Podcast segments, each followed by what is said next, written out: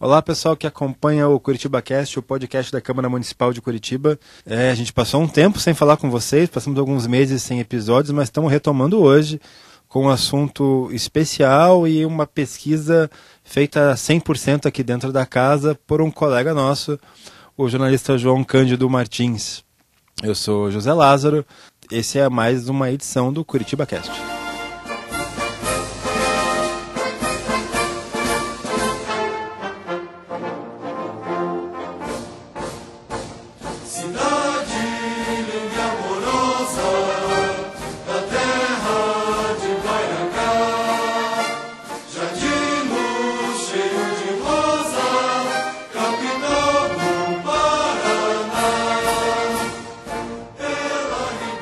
Vou nem me alongar no começo do episódio, porque quem entende do assunto mesmo é o João. Então, João, se puder se apresentar e já introduzir quem foi Ernesto Guaita, em linhas gerais, para depois a gente vir no detalhe. Então, tudo bem? Eu sou o João Cândido, trabalho na comunicação da Câmara desde 2012 e também, também desde essa época eu participo do projeto Nossa Memória, que é uma, uma, uma articulação no sentido de resgatar a história de Curitiba. E um dos assuntos que me, me impulsionou desde então foi a vida do Ernesto Guaita. Quem seria o Ernesto Guaita? Ele foi o engenheiro que construiu, elaborou e construiu o prédio da Câmara Municipal, o atual prédio da Câmara Municipal. Mas além disso, ele fez outras coisas também, como por exemplo, o primeiro plano de urbanização da cidade. Ele participou, participou também da construção da catedral, ele fez uma série de obras que até hoje pontuam na cidade, mas curiosamente ele não é lembrado, ele não é falado nos livros, muito pouco, muito, muito pouco se sabe sobre ele e isso me chamou a atenção desde o começo. Por isso que eu me aventurei em buscar dados sobre ele.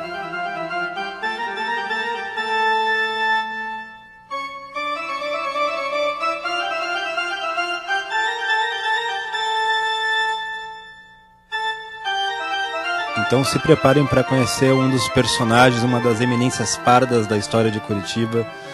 É, pouco falada sobre ela, o João dividiu essa abordagem da vida do, do em nove pontos. A gente vai passar um de cada vez para que esse documento, acho que um primeiro gravado em áudio sobre o Guaita, fique reservado e preservado aqui no Legislativo. Bom, a gente vai começar então, João, com as origens e com a chegada desse italiano aqui no Brasil. O que se sabe sobre as origens do Ernesto Guaita é o que o Newton Carneiro, irmão do historiador Davi Carneiro, comenta. É, essas informações estão no boletim da Casa Romário Martins, de 78, que é dedicada ao prédio da Câmara, ao Palácio Rio Branco. E lá há algumas informações sobre o Guaita extraídas desses apontamentos do Newton Carneiro.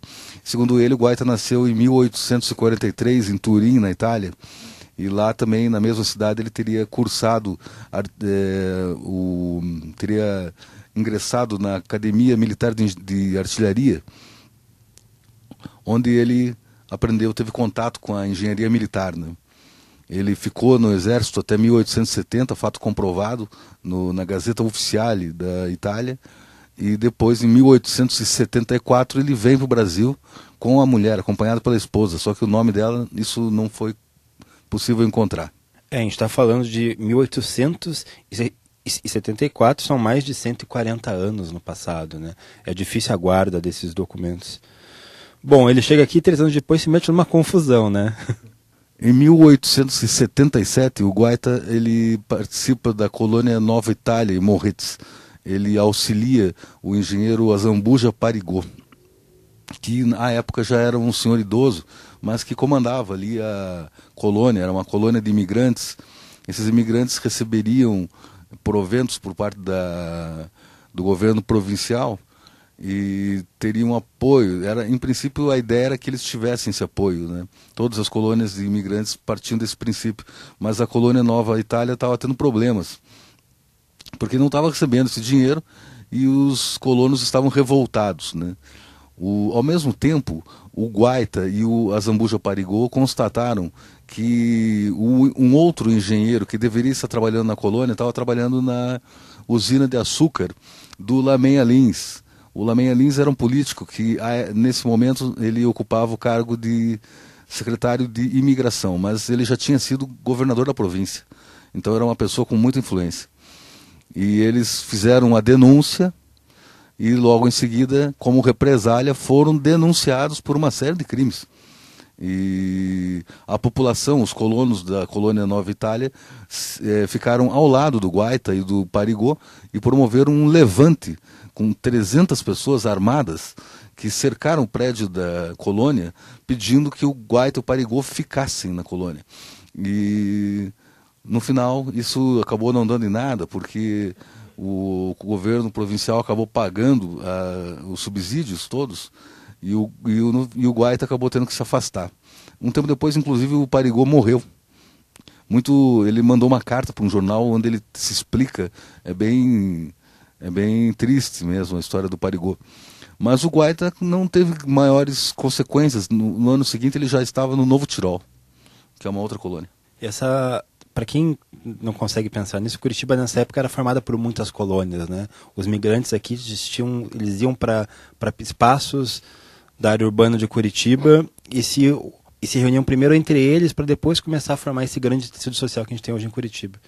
Então, como que era essa colônia que o Guaita ajuda a fundar? O Novo Tirol, ele fica no, na, no município de Piraquara, próximo à BR-277. Ele existe até hoje e era uma colônia agrícola formada basicamente por tiroleses, né, que são é um povo que fica mais ou menos na divisa entre a Itália e a Suíça, né? Tem uma cultura toda própria, uma língua própria, e eles de alguma forma o Guaita é, ganhou alguma proeminência entre os tiroleses e passou a, a, ter um certo comando. Era ele que mandava os ofícios para o governo provincial relativos aos problemas da colônia. É, ele desenhou a planta urbana do núcleo urbano da, da colônia, que é o mesmo até hoje. E ele também tinha uma casa na colônia. Ele viveu mesmo esse momento ali na, nesse princípio da colônia Novo Tirol. Alguns autores dizem que ele ganhou terras pra, para o cultivo do bicho da seda, mas isso não é confirmado. E outros autores defendem que ele teve influenciou, teria influenciado uh, um desvio da, do trajeto da estrada de ferro para que a estrada de ferro passasse nas suas terras.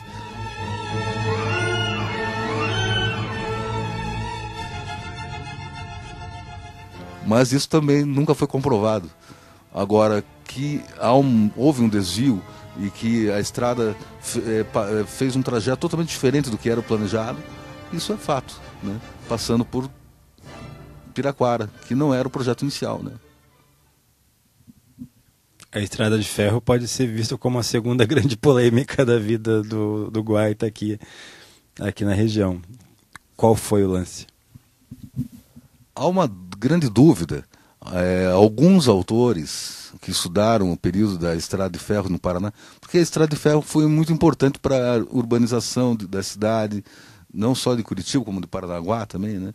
E foi o que avançou. Até o momento, Curitiba era uma vila, basicamente, né? apesar de já ser cidade, capital do estado, mas era uma vila. Então, os italianos começaram esse processo né, em 1880. A primeira turma de, de operários que trabalharam na que trabalhou, a primeira turma que trabalhou na estrada de ferro era composta por italianos, o Guaita entre eles. Mas eles permaneceram apenas um ano nas obras. E logo em seguida o Teixeira Soares toma frente com os seus operários brasileiros. Alguns autores defendem que os italianos deixaram tudo pronto, meio encaminhado já para que os brasileiros só concluíssem. Né? E outros autores ainda citam o jornal L'Italia, um jornal que era publicado no Rio de Janeiro. Esse jornal, quando foi inaugurada finalmente a Estrada de Ferro, o jornal fez uma matéria eh, reclamando da falta de reconhecimento do, que os italianos estavam recebendo pelo seu trabalho. E eles citavam justamente o Guaita, que teria feito o viaduto Carvalho, o mais complexo da, de toda a estrada. O Guaita nunca exerceu nenhum cargo de poder, mas ele sempre esteve muito próximo ao poder. Tanto que, em certo momento, o, um amigo dele, o Ludovico Tadei, eh, morre, né? morre jovem. Eles eram sócios no primeiro, eles foram sócios no primeiro escritório de arquitetura de Curitiba. E o Ludovico Tadei morreu jovem deixou viúva, foi uma comoção, e o Guaita ficou decidido que o Guaita assumiria as funções do Tadei, que no caso era um engenheiro da Câmara Municipal e adido consular da Itália em Curitiba. E o Guaita passou a exercer essas funções. Funções pelas quais exer é, acabou exercendo várias atividades. Né? Entre elas, a, a, ele participou da, do passeio público e do, da catedral. Então acho que agora você pode entrar nesses dois marcos aqui, da, aqui de Curitiba, no plano visual, que são o passeio público e a catedral. Qual que é o papel do Guaita em cada um? Quais são as coisas que você acha que estão mais bem relacionadas a ele, não a outros personagens? No caso do, do, no caso do passeio público, o que se destaca é o fato de que quando se fala em passeio público sempre se menciona o engenheiro Giovanni Lazzarini. E o Lazzarini foi muito importante na, já na Estrada de Ferro, eles foram colegas na Estrada de Ferro. Mas o, o que acontece é que nós, aqui na Câmara Municipal, temos um documento é, que foi uma carta que foi enviada pelo engenheiro João Demio, engenheiro historiador, que foi discípulo do White, e ele, de, de, ele conta que a primeira turma que trabalhou no banhado, conhecido como passeio público, foi liderada pelo Ernesto White. nessa carta, em, que foi endereçada à Câmara por ocasião da votação da lei que criava a rua Ernesto White. Então o João Demio manda informações para a Câmara e entre elas essa curiosidade sobre o passeio público que contradiz o que já se sabe, o que se sabe sobre o passeio. Mas o João Demio era muito confiável, né? Inclusive na carta ele disse que ele a equipe de italianos do Bigorrilho que o Guaita levou para o passeio público, ele os conhecia a todos. A gente está com outro podcast aqui no Forno para sair na frente, que fala sobre o papel do Fontana na relação com o passeio público. Como que você vê essa relação Fontana, Lazzarini e Guaita com relação a esse marco aqui da cidade? O próprio João Demio menciona nessa carta que o Guaita seria amigo do Toné, que era o governador da província. E o Toné que foi um dos vetores do passeio público. Né? Agora, o, o, até que ponto quem está certo é difícil definir. Né? A gente tem que confiar no que o João Demil falou. Alguns falam que ele é, não é tão confiável porque seria tradição oral e não é nada com, é, documentado. Né? Em todo caso, fica aí o depoimento do João Demil, né, que o Guaita teria participado da, do passeio público. Agora, um outro, uma outra participação que o Guaita teve, que foi que é comprovada e estudada, é a participação dele na catedral em que ele foi diretor de obras durante quatro meses. Um período curto, mas que serviu para que ele é, intervisse nas, no desenho da obra. Né? E a obra vinha já de um, de um encaminhamento. Havia uma polêmica se a catedral deveria ser gótica ou românica, porque já havia uma igreja gótica luterana, então as pessoas achavam que a igreja católica não deveria ser gótica mas ela acabou, virou uma polêmica, uma briga isso, e o Guaita eh, acabou com seus desenhos é, reiterando as características góticas da igreja, que nós vemos até hoje. Bom, eu sou leigo em questões de design de prédios, de arquitetura. Você pode explicar para a audiência o que, que seria esse gótico de que você fala e qual seria a opção que estava em discussão na época? Quem comenta isso é o professor Rui Wachowicz, na, na, no livro Catedral de Luz, acredito que seja esse o título, não recordo agora, em que ele conta sobre a catedral. Então você tem escolas né, que surgem na Idade Média, né, e uma delas é a escola rom românica, que caracterizada por curvas, ela não, não tem ela, arcos, já as catedrais góticas têm outras características. Elas têm uma influência mais anglo-saxônica, né? E basicamente é isso. E o que, que o Guaita fez depois desses quatro meses de catedral? Para onde que ele foi? O que, que ele foi aprontar agora? Nesse momento ele participa de um importante movimento que surge na cidade, porque da fundação da cidade até 1885, o núcleo da cidade nunca se alterou. Eram 20 ruas basicamente, e as, e as colônias e chácaras e fazendas no entorno. Né? Até que depois da construção da estrada de ferro se decide ampliar uh, esse núcleo e o, a, a, sede da estação é instalada na, na, onde hoje é a Rua 7 de Setembro, Avenida 7 de Setembro. E a partir da estação é criada uma rua, né? e o Guaita é, é convocado a fazer uma ampliação urbana. E o que, que ele faz? A partir dessa rua que se criou é, entre a estação e o núcleo urbano, ele traça paralelas e perpendiculares que criam quadras. Essas quadras vão sendo povoadas ao longo dos anos. É, toda essa região que nós conhecemos hoje, José Loureiro, Nilo Cairo, é, foi ele que criou. Então a primeira ampliação da cidade não foi induzida, não foi natural, né? E o Guaita foi o vetor desse, desse, dessa ação, né? que foi a primeira ampliação da cidade. O plano Nova Curitiba, que deu ensejo ao surgimento do Rebouças, que, é a, que foi a primeiro, o primeiro núcleo industrial da cidade.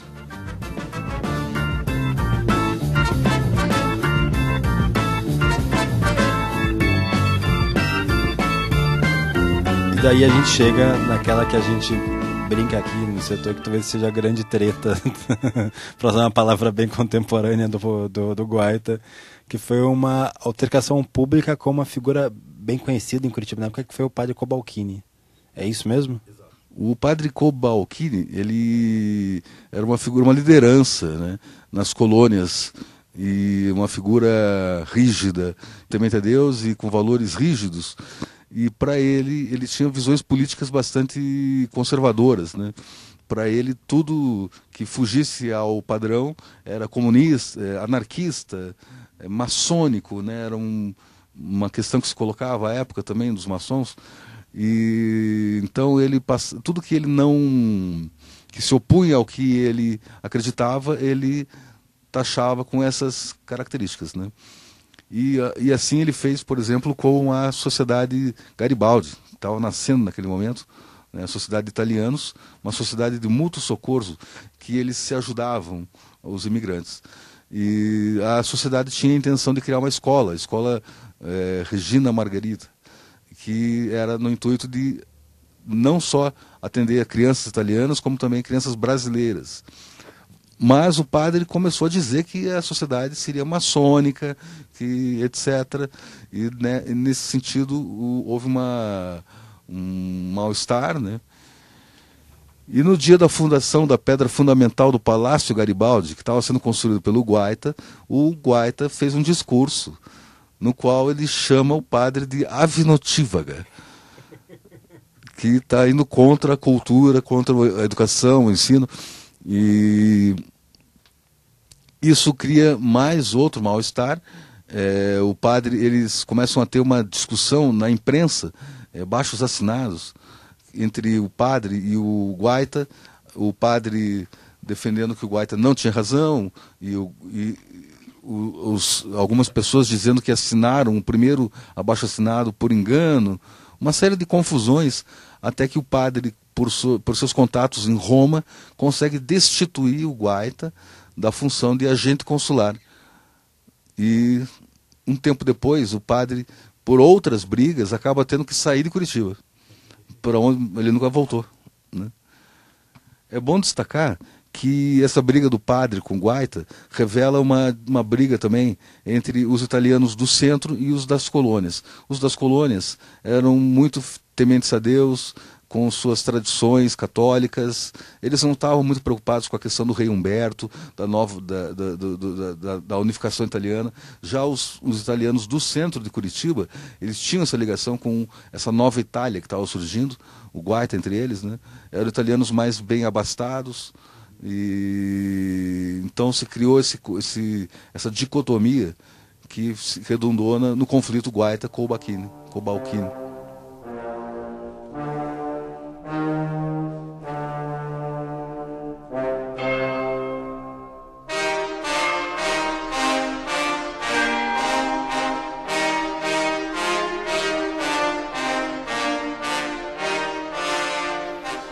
Bom, o padre foi dar uma volta, né? Mas o Guaita ficou por aqui e agora a gente pode, você a, a, a, proposta é que você fale de tudo, todos os marcos visuais, os prédios importantes com os quais ele se envolveu e que quem que tiver, que estiver ouvindo tiver a curiosidade de saber quais são pode visitar, acredito que até hoje, né?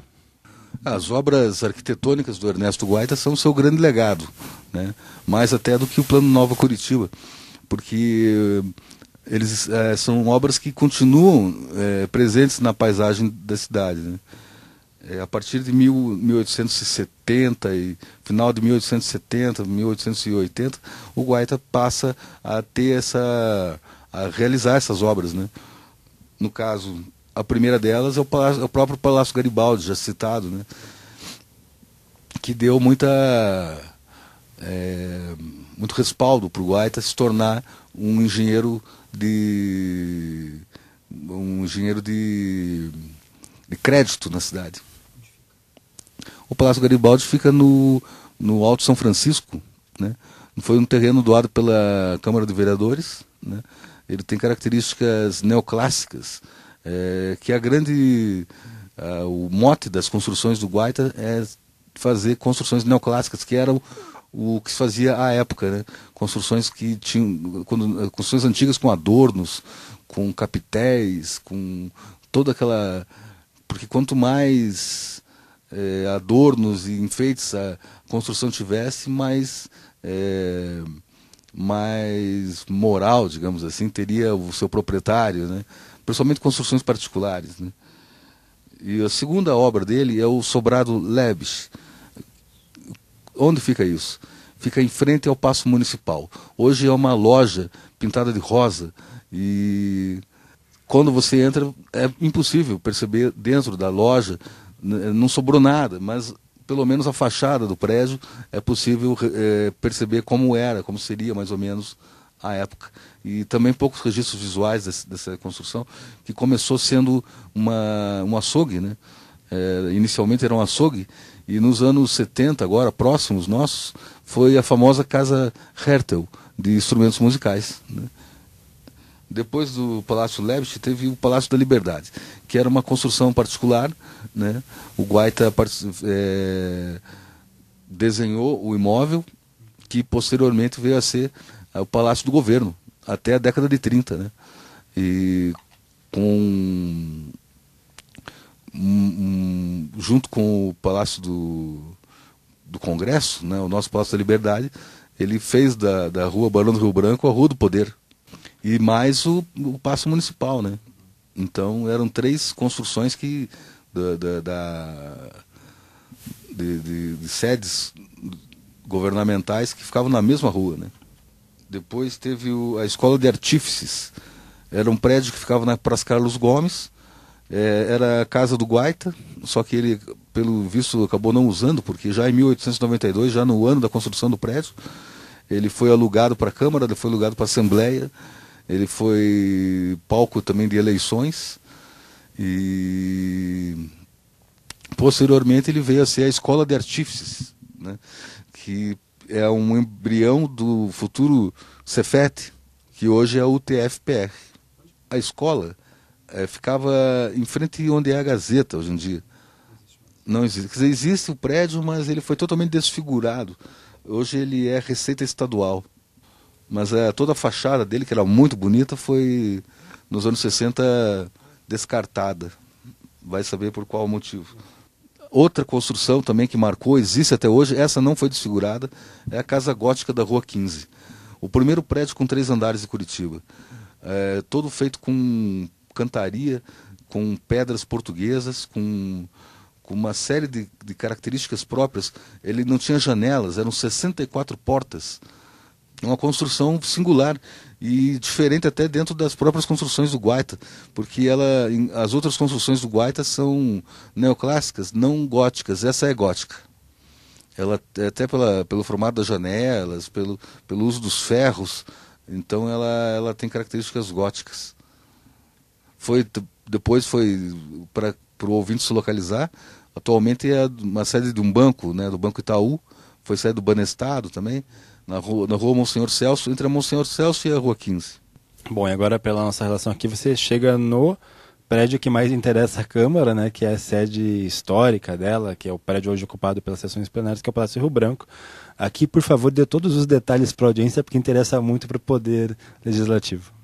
Então, o prédio, o Palácio do Congresso, ele surge em mil, ele, ele, ele é decidido, é, a, a, decisão de se fazer o Palácio do Congresso se dá em 1890. na transição da, da, da monarquia para a república. Então a república queria prédios que eh, prédios que caracterizassem a nova condição política. E o Guaita, antenado com as tendências arquitetônicas do momento, ele é convocado para fazer o prédio do o Palácio do Congresso. Ele, as obras duram aproximadamente uns 5 ou 6 anos, né? e o prédio é concluído em 1895. É um prédio de características simples comparadas com outros, outras construções do Guaita, mas ele se destaca pela volumetria, pelos seus avanços e vazios. Né? Quem olha a fachada do prédio vê que ele tem duas entradas e, e a escada central é, dando uma monumentalidade ao prédio. Então, apesar de ser uma construção, é, por, de certa forma, diminuta, ela é, ela é imponente. Até 1963 foi a sede da Assembleia Legislativa, né? e em 63 sede, a Assembleia vai para o Centro Cívico e, e, e, a Câmara Municipal passa a ocupar, ter suas atividades aqui no, no, no, no prédio, que passou a se chamar Palácio Rio Branco, porque antes, até o momento, era o Congresso Estadual. É, já, acho que o prédio passou por algumas reformas recentemente, né, mas para evitar danos estruturais pela mudança na cidade. Quando o prédio foi pensado, o lençol freático era mais alto, então acho que o Guaita usou técnicas especiais para poder fazer as bases do prédio. Como aí mudou o lençol, depois foram feitas sapatas de metal ao redor dos, dos três níveis dele e recentemente teve uma pintura externa, né? É, inclusive porque essas, essa influência externa no prédio já se dá desde a década de 70, quando os ônibus expressos passavam pela Barão do Rio Branco para chegar na Riachuelo, no Generoso Marques. Isso já afetava o prédio, né? Mas essa reforma que você mencionou agora foi, foi muito útil no sentido de preservar as características do prédio, porque ele, não, ele foi feito numa época em que não tinha toda essa dinâmica é, viária né, que nós temos hoje.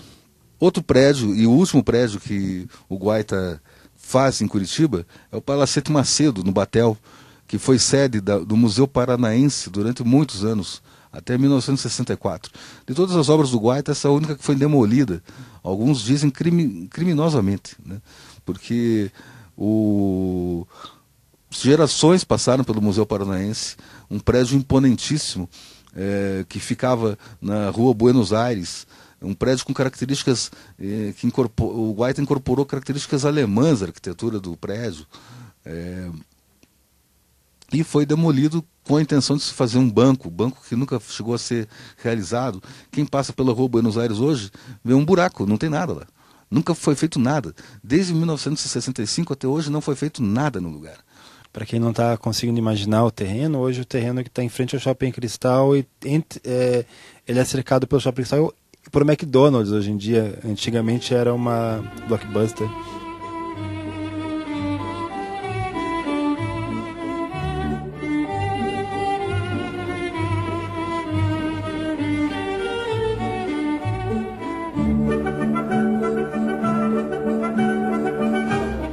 Bom, encerrado o rolê pelos prédios do quarto aqui na cidade, a gente vai para mais pegar mais esses aspectos biográficos dele de fim de vida, que cargos ele ocupou e como foi esse esse final de trajetória, se a gente pode chamar assim, do engenheiro que ninguém conhece, mas que fez muita coisa na cidade. Bem, em 1908 o Guaita foi é, nomeado secretário de obras de Curitiba.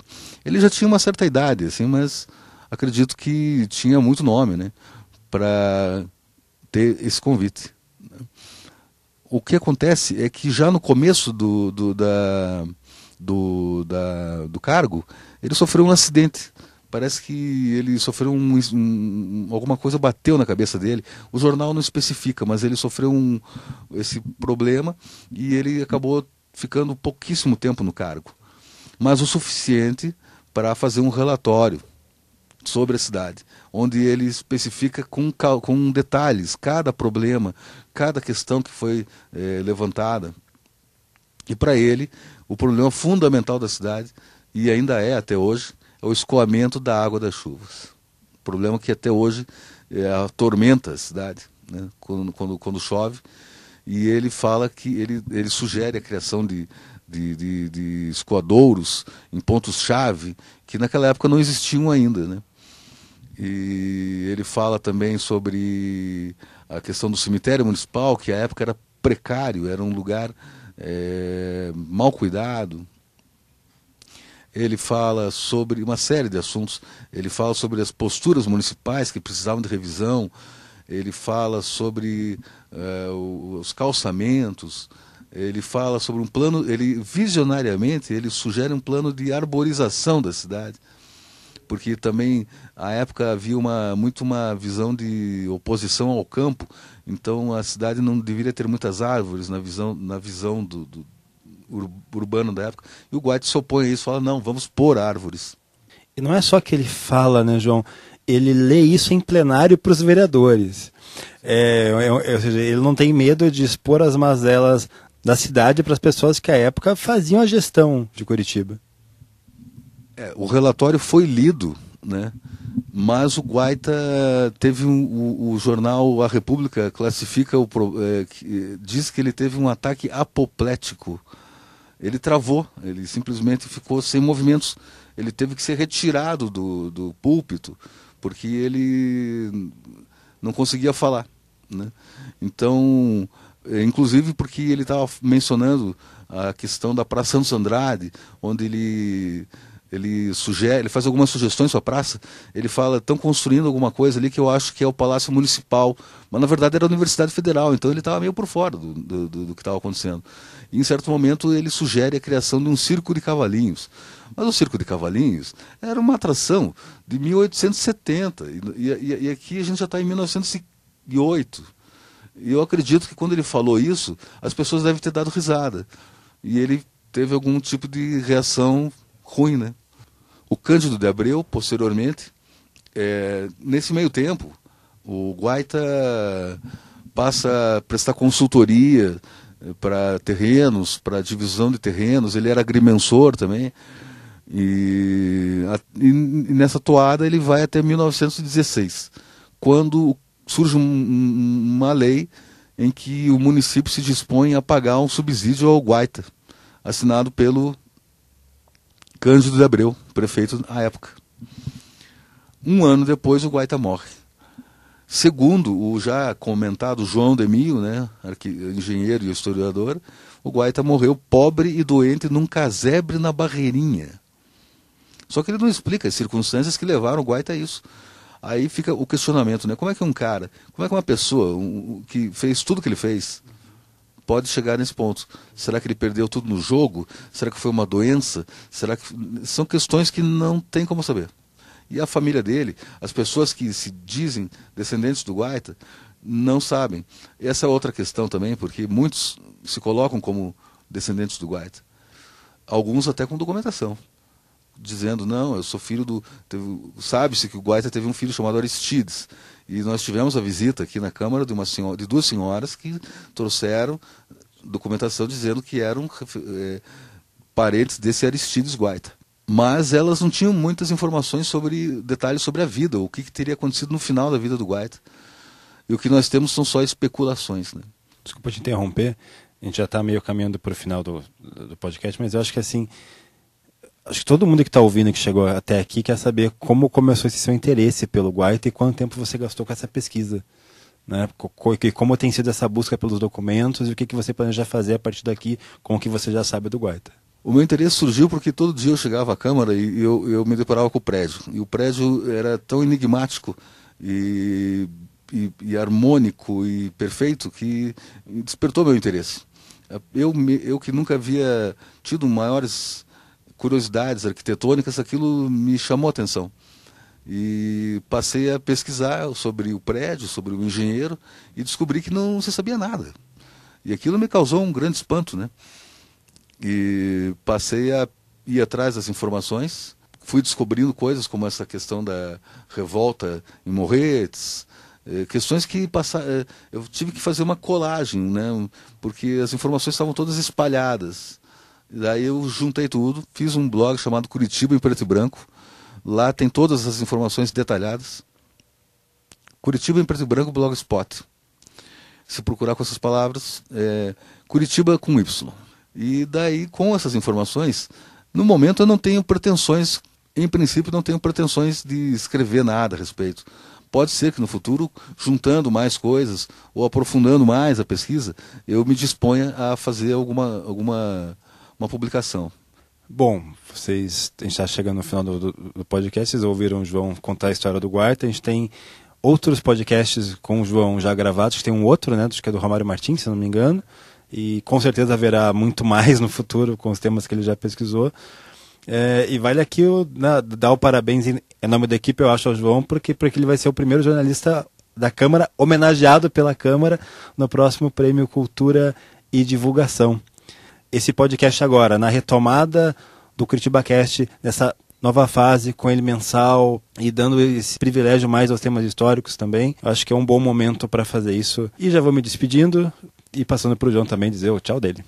É, eu agradeço a lembrança, porque para mim um, reconhecimento que, que me, muito me orgulha, né? Pelo trabalho, pelo esforço, porque desde 2012 a, a nossa memória é um, é um, é um empenho que nós, nós da equipe, eu, a Michele Stival e a Fernanda Fogiato, nós nos envolvemos com isso de uma forma totalmente é, apaixonada, porque é, é por fazer, não tem nenhum é, retorno financeiro, nada do tipo. Assim, é por, por fazer mesmo, por pesquisar. E eu acredito que a Câmara é função da Câmara, porque Curitiba nasce com a Câmara, então é função da Câmara também fazer esse resgate. Nós temos documentos históricos guardados, então, me, me, me, parece que cabe a nós, jornalistas, desenvolvermos esse trabalho em prol da cidade, porque não só, claro, já existe a Fundação Cultural, tem a Casa da Memória, mas isso não é nenhum impeditivo para que nós também façamos as nossas, nossas pesquisas. Né?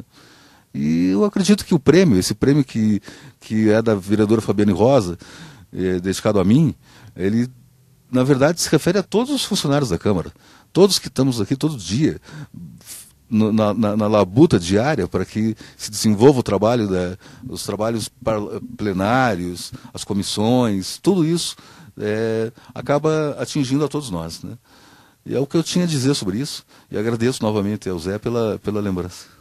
É isso, pessoal. Se você tem dúvidas, sugestões, críticas, agradecimentos, quer mandar um pão de queijo para a gente aqui, o endereço da Câmara é conhecido, mas tem o nosso e-mail, é o curitibacast.cmc.pr.gov.br. É, muito obrigado, até mais.